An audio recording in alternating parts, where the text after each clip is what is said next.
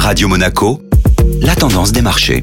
La tendance des marchés avec la Société Générale Private Banking et aujourd'hui on est avec Laura Guial. Bonjour Laura. Bonjour Julia. Alors pourquoi le secteur immobilier chinois fait trembler les marchés boursiers depuis quelques jours? Pour réduire l'endettement du secteur, Pékin a durci les conditions d'accès au crédit pour les promoteurs depuis plusieurs années, entraînant une vague de défauts de paiement dans le secteur comme pour le groupe Evergrande en 2020. Moins de deux ans après, c'est un autre promoteur immobilier, Country Garden Holdings, qui se trouve dans la tourmente.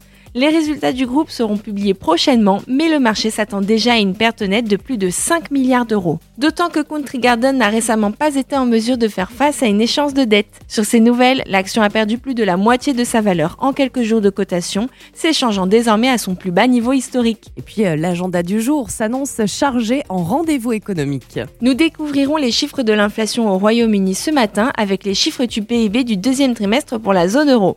Ce soir, les investisseurs scruteront le compte de la réunion de politique monétaire du FOMC du 26 juillet dernier. Bonne journée à tous.